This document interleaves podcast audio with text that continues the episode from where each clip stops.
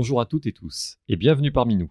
Ce podcast s'adresse aux jeunes, aux vieux, aux membres actuels ou aux membres passés de notre communauté de l'ENVT. Il s'adresse au personnel, aux étudiantes et étudiants, aux enseignants et enseignantes. Il s'adresse à celles et ceux qui, comme nous, ont envie d'en apprendre plus sur l'école vétérinaire de Toulouse. Sur son histoire incroyablement riche, ses actualités et son avenir. Sur toutes les personnes que nous côtoyons tous les jours, avec qui nous échangeons parfois un sourire ou quelques mots, mais que nous n'avons jamais pris le temps de découvrir. En bref, sur tout ce qui fait la richesse de la mosaïque qu'est notre école. Bienvenue dans les Chroniques du Touche.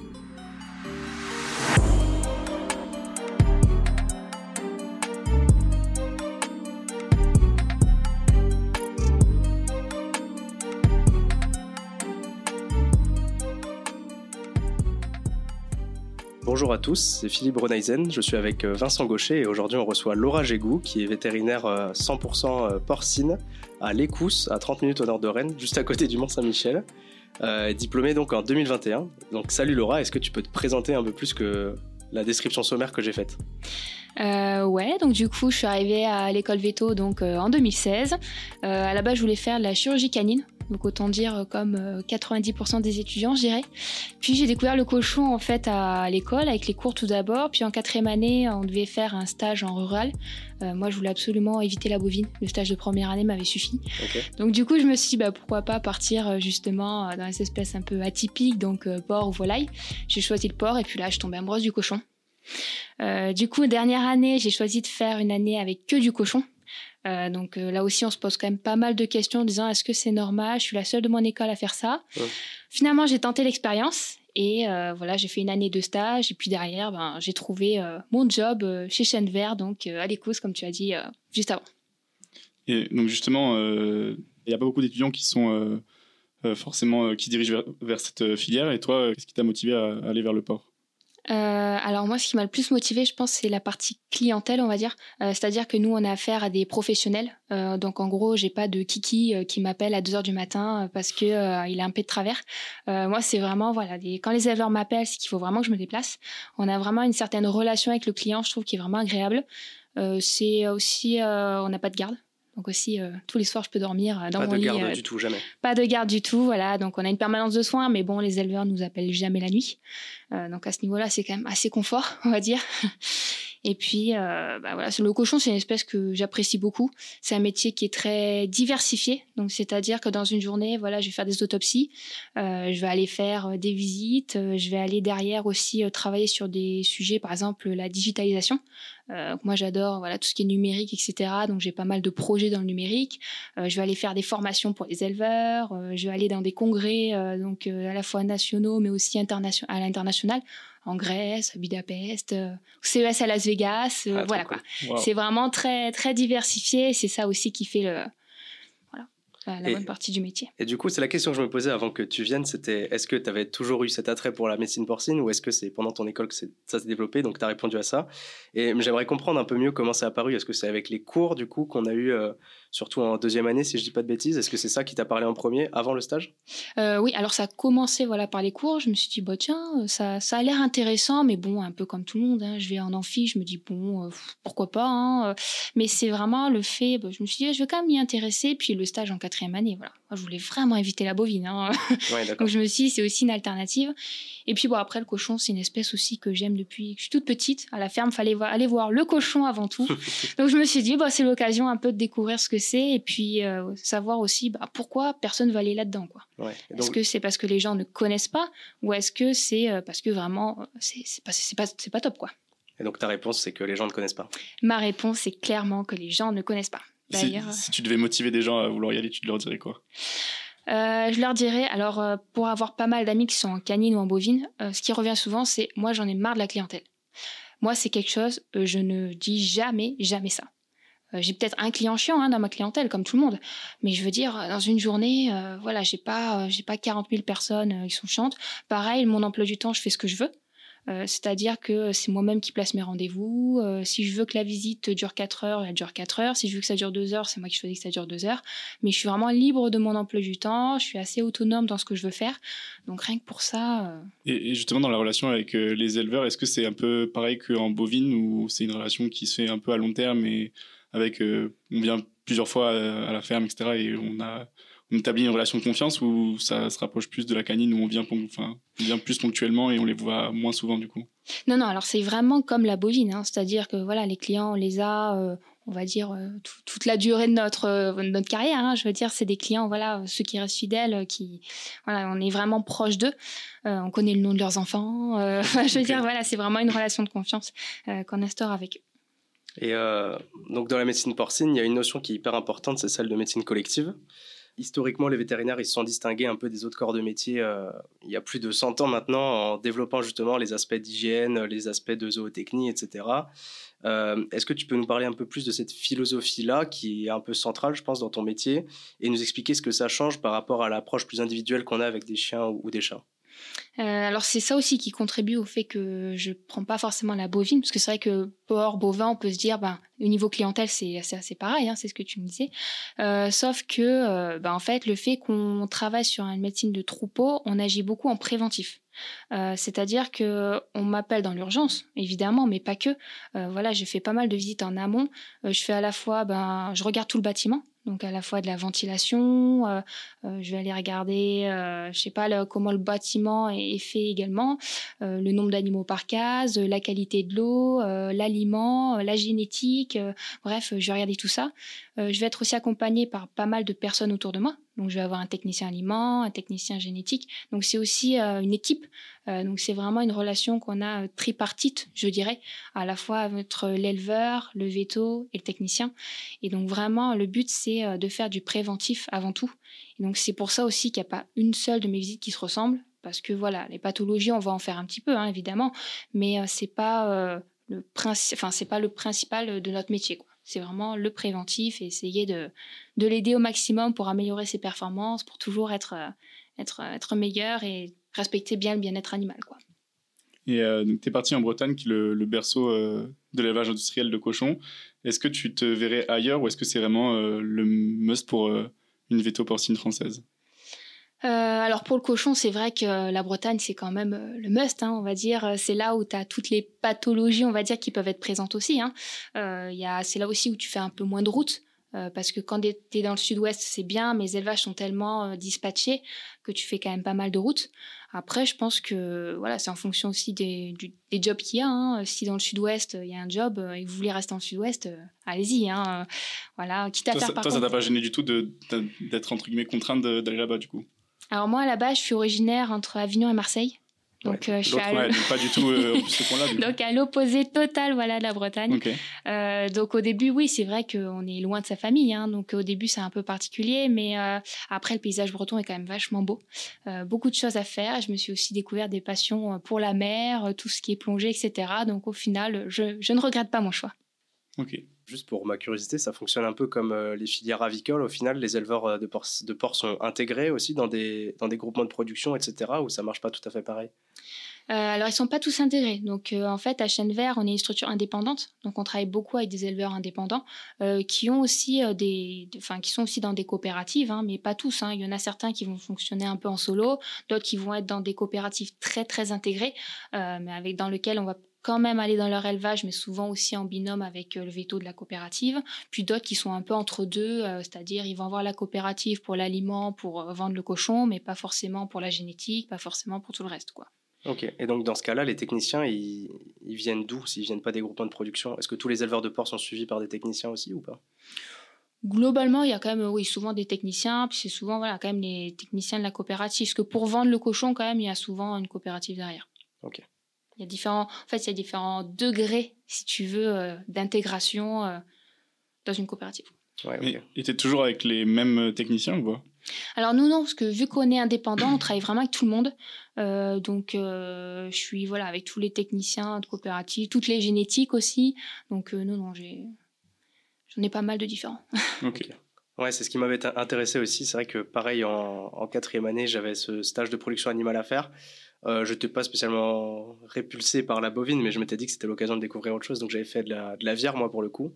Et la vière et la porcine, c'est vrai qu'on les met toujours un peu ensemble euh, à l'école, alors qu'en fait, bah, ça n'a pas non plus grand-chose à voir, je pense. Enfin, je sais pas si tu es d'accord avec ça ou pas. Si, si, c'est différent quand même. C'est quand même bien différent. Mais euh, et à ce sujet, du coup, est-ce que tu trouves que la porcine, tu elle a été suffisamment abordée pendant tes années d'école? Est-ce que tu as dû te mettre à niveau vraiment pendant tes stages et en pratique? Ou est-ce que en fait, tu avais déjà une bonne base Est-ce que, est que en fait, les cours de base que tu as pendant ta formation sont suffisants? Est-ce que sans l'approfondissement, euh, tu n'étais pas du tout au niveau? Est-ce que l'approfondissement suffit à te mettre au niveau tout ça, quoi? Euh, Alors honnêtement, euh, l'école, ça m'a pas suffi. C'est-à-dire que les cours, c'est bien, euh, comme vous tous, hein, on apprend un peu les cours et puis euh, bah, finalement on oublie un petit peu. On voit pas trop l'intérêt sur le terrain. On nous parle pareil. Nous, on fait pas mal d'examens complémentaires, de bactériaux, séro, histo, tous ces mots, c'est bien beau. PCR. Ah oui, oui, je connais bien le principe de la PCR, mais après l'interpréter. Donc en fait, c'est vraiment derrière ma dernière année d'approfondissement, c'est vraiment les stages terrain qui m'ont qui m'ont aidé. Pareil, faire une prise de sang sur un cochon, j'en ai jamais fait avec l'école. Donc j'ai vraiment tout ce qui est acte technique, j'ai tout appris sur le terrain, tout. Et même là, à Chêne-Vert, euh, euh, j'ai commencé avec pas mal de visites en binôme, et puis on m'a voilà, on m'a vraiment formé euh, pendant pendant mon boulot. Hein. Pendant six mois, clairement, j'étais payée comme voilà comme un salarié qui venait d'arriver, mais je veux dire derrière, j'étais pas autonome du tout. Hein.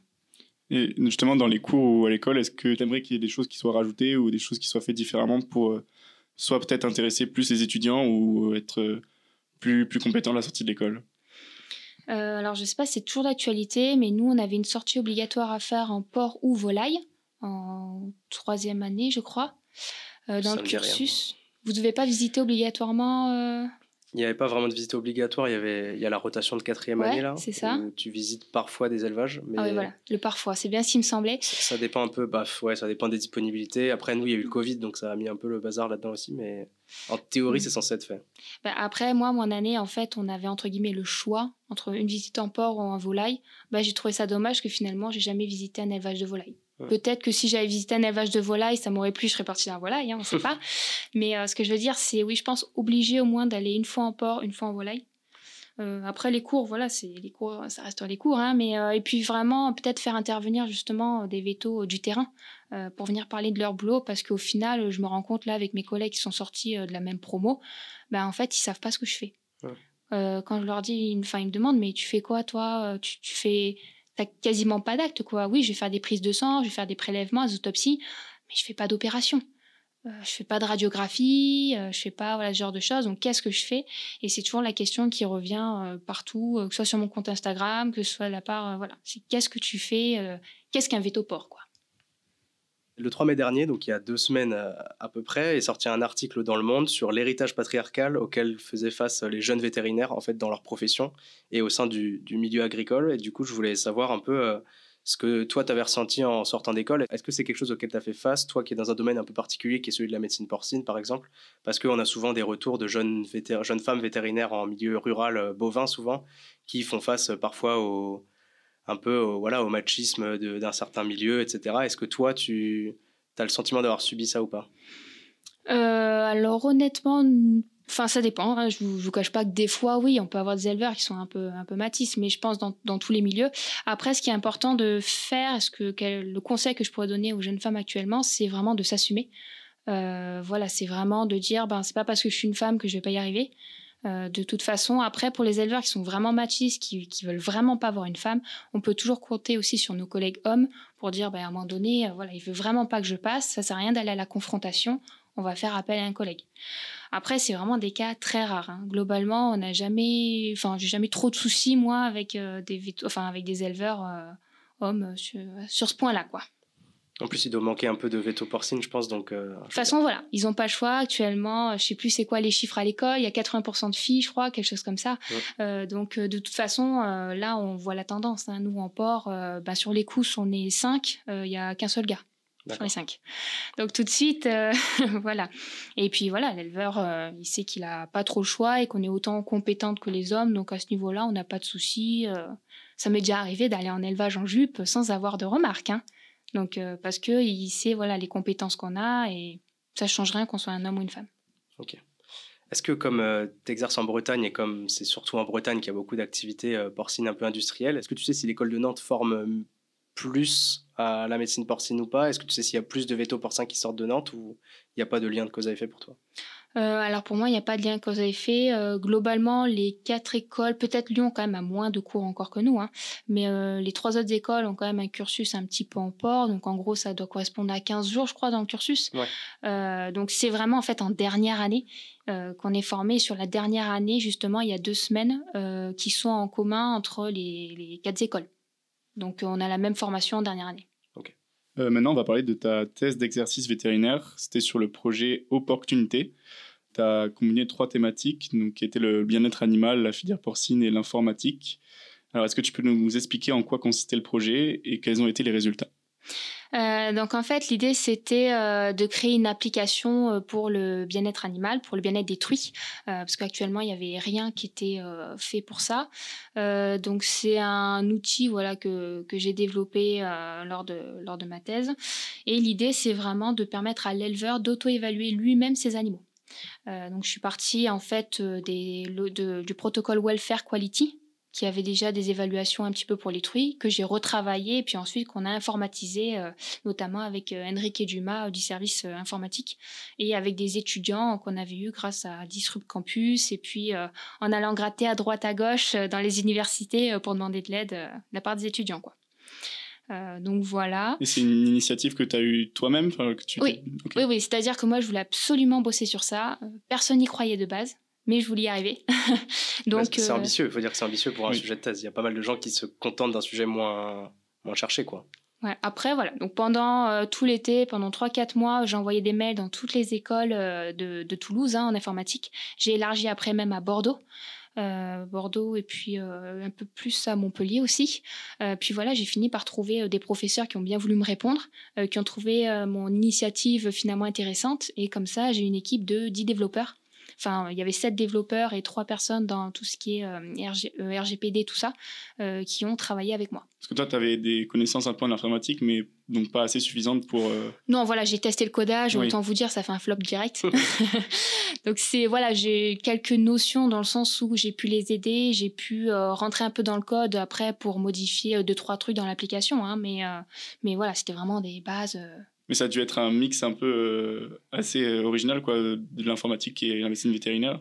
Tu as dû leur expliquer du coup des, choses sur euh, l'élevage porcin ou pas? Ah bah justement, en fait, on a, on a commencé le projet, puis là, je me suis rendu compte que oh, ça partait pas du tout dans le bon sens. Ils m'ont bloqué rien que le chiffre à 100 animaux.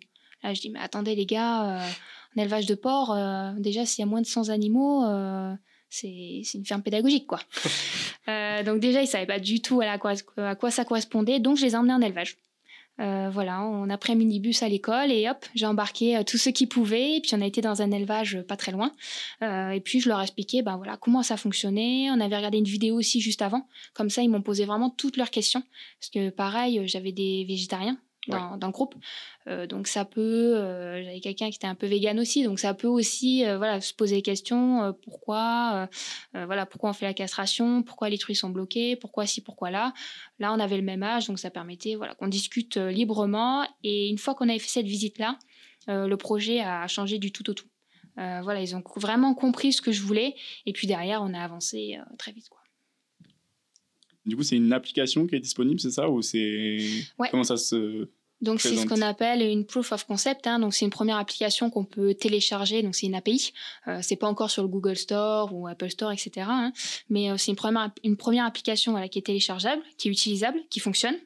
Et euh, là, l'idée, c'est qu'à Vert, on continue à travailler sur le projet et euh, qu'on aille plus loin et que cette fois, au-delà, qu'on aille au-delà du proof of concept et qu'on développe vraiment quelque chose qui soit utilisable, téléchargeable euh, à partir des, des stores. Quoi. Et peut-être tu l'as déjà dit, mais c'est utilisable par les éleveurs, c'est ça? Oui, tout à fait. C'est la destination des éleveurs. Et donc, est-ce que tu as déjà eu des retours euh, de la part de certains éleveurs sur... Euh, oui, parce qu'en fait, ma thèse, ça a été de créer l'application. Donc, déjà mettre l'idée en place, créer l'application, et derrière de faire un essai terrain. Et ensuite de penser aux améliorations. Donc j'ai fait tout ça en fait dans ma partie thèse. Et euh, sur l'essai terrain, on avait euh, une vingtaine d'éleveurs euh, qui ont bien voulu faire. Et globalement, ça a été ça a été top quoi. Hein. Ils étaient tous très contents en tout cas de de, de l'application. Après, c'est des éleveurs qui étaient qui prônaient le bien-être animal, hein, mais pas tous l'informatique. Hein, parce qu'il y en a un qui m'a dit on pourrait le mettre en format Excel, ce serait plus facile. Donc après, voilà, ils ont plutôt apprécié et c'est ça qui nous donne envie aussi de continuer à travailler sur l'appli. Et donc, tu as continué de valoriser ce projet en te disant, il faut que je continue à surfer dessus, euh, là où il y a pas mal de gens qui présentent leur thèse, euh, qui se soutiennent et qui sont déjà un peu contents de s'en débarrasser, qui font peut-être les quelques corrections qu'il faut faire. Et toi, tu t'es dit, non, ce travail, euh, il y a moyen d'en faire plus et tu, tu continues encore maintenant de le mener à bien. C'est-à-dire que tu l'as fait il y a plus de Enfin, tu as commencé à travailler dessus, du coup, il y a plus de deux ans maintenant. Euh, il y a trois ans, parce que j'ai commencé ouais. en quatrième année. ouais. Ouais, voilà. Et tu es encore, euh, encore en train de le peaufiner, là, en fait. Ah oui, oui, totalement. hein. Bah après, un... ma thèse a été un peu, un peu particulière, un peu compliquée des fois. Il y a eu des hauts et des bas. Et tellement compliquée aussi, avez mes relations un peu que j'ai pu avoir euh, lorsque je l'ai faite, que vraiment, ça me pousse à vouloir la aller jusqu'au bout et vraiment euh, la, peaufiner. En plus derrière, voilà, quand j'ai commencé à la présenter à mon travail, j'ai vu que tout de suite euh, ça intéressait les gens, ça intéressait mes patrons et c'est eux aussi derrière qui m'ont dit mais Laura, tu peux pas laisser tomber euh, quelque chose comme ça, euh, va jusqu'au bout et, et on va t'aider quoi. Est-ce que donc à la fin l'appli elle te propose des solutions pour améliorer le bien-être ou enfin comment ça se passe? Euh, alors en gros, il prend son téléphone, euh, il va avoir une série en fait d'évaluations qui vont lui être proposées. Donc lui, il va remplir au fur et à mesure, et à la fin, ça va lui donner en fait un bilan avec des résultats. Euh, donc ça va lui permettre de se comparer en fait à la moyenne des autres éleveurs ou alors aux euh, 15% meilleurs des meilleurs éleveurs de sa catégorie. Et à partir de là, on va pouvoir lui proposer des fiches conseils. Donc c'est des fiches qui sont assez générales. Hein. C'est des fiches qui durent entre une et quatre pages. Hein. L'idée c'est pas de, de spoiler l'IFIP qui fait des très belles fiches mais très longues. Euh, et en fait, l'idée c'est vraiment d'avoir un outil euh, qui permet de communiquer avec son vétérinaire ou son technicien. Euh, C'est-à-dire qu'il va avoir son résultat. Après, il va appeler son vétérinaire et il va dire bah, Je comprends pas. euh, là, par exemple, j'ai fait l'évaluation tout. Euh, ça fait trois mois que je l'ai fait et j'ai l'impression que c'est de pire en pire. Ça tousse de plus en plus. Et dans ce cas, discuter avec le veto bah, est-ce qu'on met un seuil d'alerte en place? C'est-à-dire que tu continues à faire des évaluations et dès que tu dépasses ce seuil-là, tu m'appelles, on passe et puis on voit s'il y a besoin de traiter, les mesures à prendre, etc. C'est ce type de choses, quoi. Essayer en fait d'éviter les, les, dérives, quoi. Et pareil aussi pour former les nouveaux salariés, parce qu'en élevage, ben, on a le même problème que chez les vétos, hein, c'est-à-dire que ben, manque de personnel. Euh, donc parfois, on a des nouveaux salariés qui arrivent, qui découvrent le cochon, euh, qui connaissent absolument rien du cochon, et euh, là, ça permet un peu de, de les former. Par exemple, on prend l'évaluation boiterie, ben c'est pas quelque chose de très facile à voir, les boiteries. Là, on peut se dire, bah tiens, on évalue tous les deux la même case. Toi, t'as quoi comme résultat et moi, j'ai quoi? Et ensuite expliquer bah, pourquoi tu as, ce résultat-là, est-ce que tu en as manqué, est-ce que tu en as trop vu, et puis vraiment, en fait, c'est un outil qui amène à la discussion derrière. Tu dis qu'ils font des évaluations, c'est ça? Oui. Régulièrement, ça se fait toutes les semaines, tous les mois, ça se fait euh, tous les jours? Euh, alors, il y a des évaluations qui vont se faire une fois par an. Euh, par exemple, le taux de mortalité. Euh, il va pas changer tout le temps, donc on va le prendre une fois par an. Après, il y a des évaluations qu'on va faire plus régulièrement. Par exemple, tout ce qui est un peu pathologie, tout éternuement, boiterie. Euh, après, voilà, c'est vraiment à l'éleveur, euh, c'est lui à lui de voir quel problème il a dans son élevage. Euh, Qu'est-ce qui va changer aussi, hein, parce que peut-être que ça touche jamais chez lui. Il a aucune utilité à faire dans ce cas l'évaluation tout à chaque fois. L'idée, c'est vraiment que ce soit lui, il fasse une première fois l'évaluation, il voit ses points noirs, et les points noirs, il les refait plus souvent. Et tu disais que c'était quelque chose qui n'existait pas trop au moment où tu as réfléchi, et du coup, toujours pas, à part du coup cette initiative, j'imagine. Et quand tu disais que ça n'existait pas, c'était à l'échelle française ou à l'échelle euh, mondiale? Il n'y a pas trop d'équivalent? Euh, bah, en fait, il y a des choses qui existent, mais en papier. Ah oui, Euh, la partie numérique, pour l'instant, euh, il y a l'IFIP qui a développé l'outil BIP donc pour le porc charcutier, Euh, mais pour la truie, il y a absolument rien à ma connaissance. Euh, après, peut-être qu'il y en a en développement, hein, mais en tout cas, pour l'instant, il n'y a aucun outil qui est sorti, que ce soit en France et si je dis pas trop de bêtises, normalement aussi en Europe, quoi. Et du coup, tu avais travaillé avec euh, VetIntech sur cette thèse déjà à l'époque ou pas? Euh, alors pour VetIntech, en fait, ma relation, c'est plus que j'ai fait le trophée euh, Numanima, euh, auquel j'ai participé et j'ai remporté le prix Numanima, quoi. Est-ce que tu peux nous expliquer du coup un peu ce qu'est VetIntech et quel était ce trophée? Parce que ça, je ne l'ai pas bien compris dans, dans mes recherches. Ouais. Alors euh, en fait, VetIntech, c'est une association euh, qui euh, prône tout ce qui est digitalisation auprès des vétérinaires, donc que ce soit des vétérinaires ruraux, canins, équins, indus, bref, tous- les vétérinaires quoi. Et en fait, chaque année, ils ont mettent en place deux types de trophées. Donc il y a le prix de thèse. Donc là, en gros, qui est vraiment adressé aux étudiants. Donc, c'est-à-dire, vous avez une thèse que, vous avez soutenue. Euh, vous pouvez derrière euh, la proposer à ce trophée-là et ça permet en fait euh, de remporter un voyage au CES à Las Vegas. Donc c'est quand même un très beau cadeau, hein, faut, le dire, voilà, tout frais payé. Et puis derrière, vous avez aussi pendant un an MSD qui vous aide à avancer sur votre projet. Et ensuite, il y a le prix, le trophée, donc Numanima, celui auquel j'ai participé, qui est normalement pour les startups. Euh, sauf que moi, à ce moment-là, c'est vrai que je me suis pas mis dans le prix de test parce que, en fait, on, on s'est juste loupé, on va dire, de catégorie et que ça rentrait, en fait, dans la partie, euh, ça pouvait rentrer dans la partie startup, en fait, ce que j'avais fait. Et à ce moment-là, c'est plus euh, des vétos qui ont déjà des, des projets qui existent. Peut-être la litière connectée, là, je crois que vous en avez en test à l'école. Euh, voilà, c'est vraiment des vétos qui ont déjà des projets, normalement, qui sont assez bien aboutis. Et moi, j'avais participé à ça. Et en fait, on a vraiment euh, tout type, voilà, cana, rural. Euh, moi, j'avais présenté pour la première fois un projet en port. Euh, et voilà. Et donc, du coup, j'ai remporté ce prix-là. Et tu es quand même parti au CES de Las Vegas, du coup euh, oui. Enfin, tu es parti, mais pas parce que tu as gagné un prix. non, non, non. parce que le prix, en fait, ça m'a permis de remporter 2000 euros, un chèque de 2000 euros, puis l'accompagnement aussi d'MSD pendant un an, de la pub autour, etc.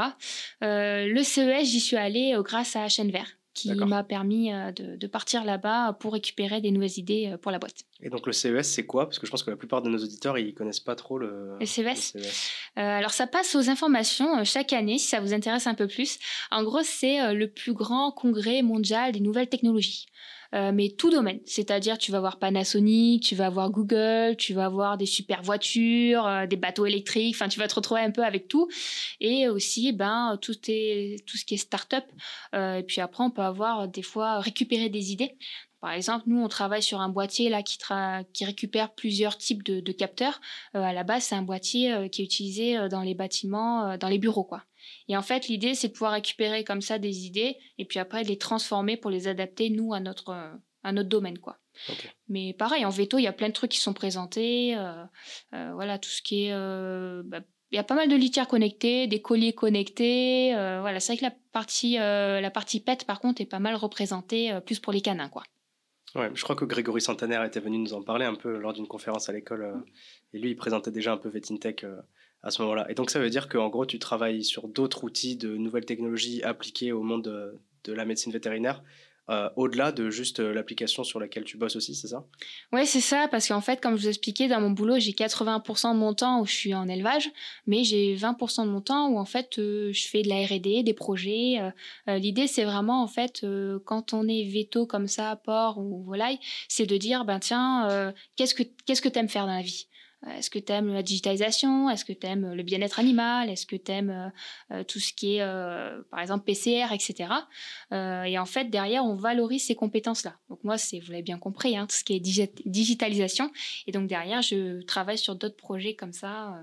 Pareil, je suis aussi un peu dans le groupe bien-être animal. Donc travailler comme ça sur des projets un peu différents de, de mon quotidien. Ok, donc ça te permet vraiment de t'épanouir en plus de développer autre chose que juste la médecine porcine, quoi. C'est ça, c'est que clairement, voilà, j'ai pas une journée qui se ressemble. Euh, tous les jours, je fais quelque chose de différent. Je vois un élevage différent, euh, des bâtiments différents. Euh, voilà, c'est c'est vraiment le côté. j'ai tendance des fois à m'ennuyer assez rapidement. j'ai voilà, j'adorais la canine, mais j'avoue que les vaccinations, les mêmes stérilisations, moi, ça me, au bout d'un moment, j'avais l'impression de tourner en rond. Et donc là, en fait, en ayant ce boulot-là, j'ai pas cette impression. Est-ce que pour toi, donc c'est le, pas d'après la médecine vétérinaire de développer et de maîtriser donc les outils numériques? Est-ce que tu penses que c'est quelque chose vers, quoi on doit aller et qui est important ou pas? Euh, Alors pour moi, si on n'y va pas, on va être largué. Je pense qu'au bout d'un moment, euh, quand on voit maintenant tout ce qui existe, euh, les propriétaires achètent d'ailleurs eux-mêmes leurs colliers connectés en canine, ils achètent eux-mêmes leurs boîtiers, leurs tracteurs connectés, etc. les éleveurs, donc dans toutes les disciplines, hein, je pense que canine, rural, production organisée, etc. les gens vont aller acheter leur matériel. Et derrière, si nous, on ne sait même pas que ça existe, on ne sait pas du tout les utiliser, ben, je pense que très vite on va être dépassé et euh, les vétos qui sauront eux les utiliser vont très vite ben, passer euh, devant les autres. Quoi. Donc je pense qu'il faut être très bon voilà, techniquement dans notre boulot, mais il faut garder quand même un peu un côté ouvert sur tout ce qui est numérique, parce qu'on voit très bien, hein, maintenant on a tous un portable, on a tous euh, des mondes connectés, ce genre de choses. quoi. Et on ne s'imagine pas vivre sans. Donc maintenant, je pense que ça va être de plus en plus amené vers la partie Surtout que je pense qu'en particulier en médecine collective, maintenant, enfin, la mine d'or, c'est les données des, élevages. Parce qu'on peut ensuite en faire bah, des statistiques ou quoi et relier les choses. Et donc, est-ce que toi, justement, avec l'appli, tu vas euh, récolter potentiellement des données ensuite et en faire quelque chose ou le but, c'est juste d'évaluer et ensuite de proposer des actions? Alors là, justement, c'est après à discuter euh, en fonction de, voilà, de, la suite de l'événement. Mais, mais je pense que clairement, ces, données-là, si on ne les utilise pas, on passe à côté de quelque chose. Hein. Et euh, d'ailleurs, actuellement, les éleveurs ont beaucoup d'outils connectés, ventilation, etc. Euh, bah, quand on n'utilise pas les données, ils sont un peu frustrés aussi de se dire, ben mince, j'ai investi des fois dans du matériel, des logiciels aussi. Hein. ils ont plein de logiciels qui enregistrent le nombre de porcelets produits par la truie, le nombre, voilà, tout, tout ça. Et si on n'utilise pas, bah, finalement, c'est un petit peu dommage. Euh, c'est pour ça que nous, par exemple, chez Vert, on a des techniciennes, qui, euh, des ingénieurs qui travaillent sur ces données-là. Et euh, c'est ça que les éleveurs attendent aussi. Hein. c'est qu'on leur, grâce à ce qu'ils vont nous donner, on va pouvoir les pousser plus loin. C'est ça qui nous permet aussi de bah, toujours d'être plus performants et d'avancer d'autant plus. Quoi. Donc pour toi, il faut se tenir à jour de ces outils-là, rester compétent sur ces outils-là. Et est-ce que tu n'as pas peur que justement tu dis que les éleveurs s'équipent de plus en plus, etc. Et puis au fur et à mesure des, on va dire, des progrès de la technologie. Est-ce que tu n'as pas peur que du coup le vétérinaire en tant que, tel, en tant qu'agent sanitaire, en fait, il soit un peu relégué au second plan, euh, comme ça reste euh, un être humain un peu imparfait quoi, face à, face à une machinerie bien huilée d'un éleveur euh, qui pourra lui dire bientôt la ventilation, elle indique ces valeurs-là. Il y a tel ou tel problème, c'est sans doute lié, machin, enfin, tu vois.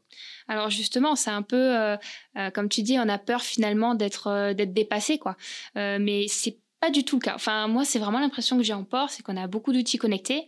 Euh, bah, il y a beaucoup de boîtiers de ventilateurs qui sont mal réglés. On a beaucoup de machines à sous. Bah, finalement, tout est informatisé, c'est top. Ah bah, il y a pas mal de problèmes. Bah, c'est là qu'on intervient. C'est là qu'on dit, bah non, tu dois rester maître de ta machine et hop, on lui dit, bah ça, ça va pas, ça, ça va. Et pareil, tous ces outils-là qu'on utilise, c'est pour derrière, en fait, euh, ben, hop, on a un outil qui nous aide à faire plus de préventif. Euh, pareil, là, on parlait d'un boîtier connecté sur lequel on travaille. Euh, ben, en fait, euh, le problème, c'est que nous, on ne vit pas sur place. La nuit, on n'est pas là. Et en fait, avec cet outil-là, je vais pouvoir dire à l'éleveur, ben, regarde ce qui se passe la nuit. Et en fait, c'est ça qui derrière va dire, oh bah tiens, ben, je veux que ce soit toi qui passes dans mon élevage. Parce que visiblement, tu vas pouvoir aller plus loin, tu vois. C'est vraiment un outil d'aide au diagnostic, un peu comme le stéthoscope. Actuellement, vous voyez un veto sans, sans stéthoscope? Non. Et pourtant, le stéthoscope tout seul, il va rien dire. C'est vous qui allez interpréter ce que va vous dire le stéthoscope. Ouais, je vois ce que tu C'est un peu la même image. Et donc, si tu donnes un stéthoscope à l'éleveur, il pourra écouter le cœur, mais il ne pourra pas. Il pourra pas vous dire qu'il y a un souffle. Tout ça, ouais. Donc c'est ça en fait l'outil. C'est vraiment, euh, c'est, euh, je pense que voilà, pareil, euh, quand le stéthoscope est sorti, je pense qu'il y a la même question qui est arrivée. Hein. Est-ce qu'on va pas être dépassé? Mais mais non, parce que les gens, tu leur mets un stéthoscope, mais à part entendre les boum boum boum, ils vont pas savoir l'interpréter. Ouais. Euh, moi, maintenant, peut-être, je souhaiterais parler de un peu d'autre chose. Là, ça fait pas longtemps maintenant que tu exerces en, porcin. Est-ce que tu penses que tu vas faire ça tout au long de ta vie ou est-ce que tu penses à un moment tu auras envie de changer et de faire autre chose? Faut jamais dire jamais, hein. Mais euh, après, euh, si tu veux, j'ai fait pas mal de canines avant quand même de passer en porcin. Hein. J'ai depuis que je suis au collège, tous les étés, je fais des stages, je faisais des stages en canine, etc. donc je sais ce que c'est vraiment la canine. Je suis pas sûre de vouloir y retourner, euh, notamment pour des questions clientèle. Euh, après, voilà, le port, vraiment, je m'épanouis, je m'ennuie pas. Pour l'instant, je dirais non, mais euh, voilà. Ok, c'est bon à savoir parce que en général, quand on reçoit des jeunes diplômés, ils sont plus plus dans le doute et dans le flou par rapport à là où ils seront dans 10 ans. Quoi. Enfin, je veux dire, même nous, je suis pas sûr qu'on sache où on sera dans 10 ans. Donc, Clairement pas. ok. Quel est ton avis sur bah, la, la, filière porcine en général? Vers quoi ça va aller? Parce qu'on parle beaucoup de, justement de bien-être. Euh, les, consommateurs ils s'intéressent de plus en plus à ça. Donc notamment, bah, je pense qu'il y, a plein de consommateurs qui se disent que l'élevage hors sol, euh, c'est quelque chose qui est pas bon pour le bien-être. Et qu'est-ce que tu pourrais répondre à ça? Et euh, donc comment tu vois l'évolution Est-ce que tu vois une évolution de la filière? Alors, euh, je pense qu'actuellement, il y a beaucoup de vidéos qui sont montrées sur le net, euh, notamment L214, hein, mhm. euh, qui montrent voilà, des images qui peuvent être modifiées, une petite musique triste. voilà. moi, j'aimerais bien que les gens ben, aillent voir des comptes professionnels. donc, c'est pour ça, par exemple, que je me suis mis sur Instagram. Pour essayer de montrer qu'est-ce que l'élevage de porc. Tu peux rappeler ton, ton, hashtag. Ouais. donc moi voilà, j'ai créé un compte Instagram donc docteur Bacon Girl donc euh, docteur-du-8 Bacon Girl. Et l'idée, c'est vraiment de montrer des images sans filtre. Euh, de toute façon, je sais pas utiliser les filtres, donc donc clairement, c'est des images faites sur le terrain, euh, pas modifiées. Pareil, je suis trop nulle en Photoshop. donc voilà, l'idée, c'est vraiment de montrer ce que c'est que l'élevage vraiment. Donc évidemment, il y a des bons élevages, il y a des mauvais élevages, comme tout. Je pense qu'il y a des bons propriétaires de chiens comme des mauvais propriétaires de chiens. L'idée, voilà, c'est que faut voir quand même que les éleveurs essayent d'avancer. Ils essayent d'être au mieux du bien-être animal. on a des formations en ce moment de tous les éleveurs sur la partie bien-être animal. il y a une législation derrière. Il y a aussi voilà des normes à mettre en place. là, on a tous nos éleveurs qui sont dans les normes. Euh, voilà, essayer d'avancer à ce niveau-là. Après, le problème, c'est qu'à force de, trop vouloir aussi, on arrive à un moment où ben, on n'arrive plus à, Enfin, l'éleveur n'arrive plus à s'y retrouver. Euh, parce que économiquement, quand on vous dit, euh, voilà, les cases maternité, on va passer maintenant à des cases liberté, ben, en fait, c'est 8000 euros la place. quand on voit qu'en moyenne, c'est 250-300 truies par élevage, bah, vous multipliez 300 par 8000, vous voyez bien un petit peu, euh, enfin pas autant, mais je veux dire, vous voyez bien un peu le chiffre que ça fait, et derrière, le cochon, il n'est pas payé plus. Donc euh, voilà, l'éleveur, je pense qu'il essaye de faire un maximum. Le cahier des charges français est très strict. Euh, c'est pour ça d'ailleurs, mon petit conseil à donner, c'est si vous voulez consommer bien par rapport au bien-être animal, prenez le logo français. Après, qu'il soit plein air, qu'il soit bâtiment, honnêtement, on a de tout. Hein. Je suis aussi des éleveurs au plein air. On peut penser que c'est mieux, parce qu'en effet, au niveau comportement, ça s'exprime mieux, euh, sauf que derrière, il fait froid. Euh, quand vous avez les, abreuvoirs qui sont euh, glacés en plein hiver, que l'éleveur, ben oui, doit aller les déglacer régulièrement, mais que ça regèle derrière, ben il y a quelques heures où l'animal n'a pas forcément d'eau. Et l'éleveur a beau faire tout son possible, ben là contre les mains il peut rien. L'été, quand vous avez un coup de soleil sur les cochons, voilà, l'éleveur peut pas mettre de la biafine sur tout le monde. Donc euh, c'est ça qu'il faut voir aussi, c'est qu'on a des avantages et inconvénients dans chacun des systèmes. Et c'est pas parce que les animaux sont enfermés, euh, c'est pas parce qu'on a les trucs qui sont bloqués. Euh, qu'elles sont sont moins bien. D'ailleurs, un exemple tout con, quand on va en verraterie, les truies, elles sont entre guillemets, on a des cases, mais elles peuvent avancer, rentrer dans la case ou sortir, elles font comme elles veulent. La plupart restent dans leur case. Bon, donc voilà, L'idée, c'est vraiment euh, dire euh, consommer plutôt français parce que le cahier des charges est suffisamment important pour que derrière.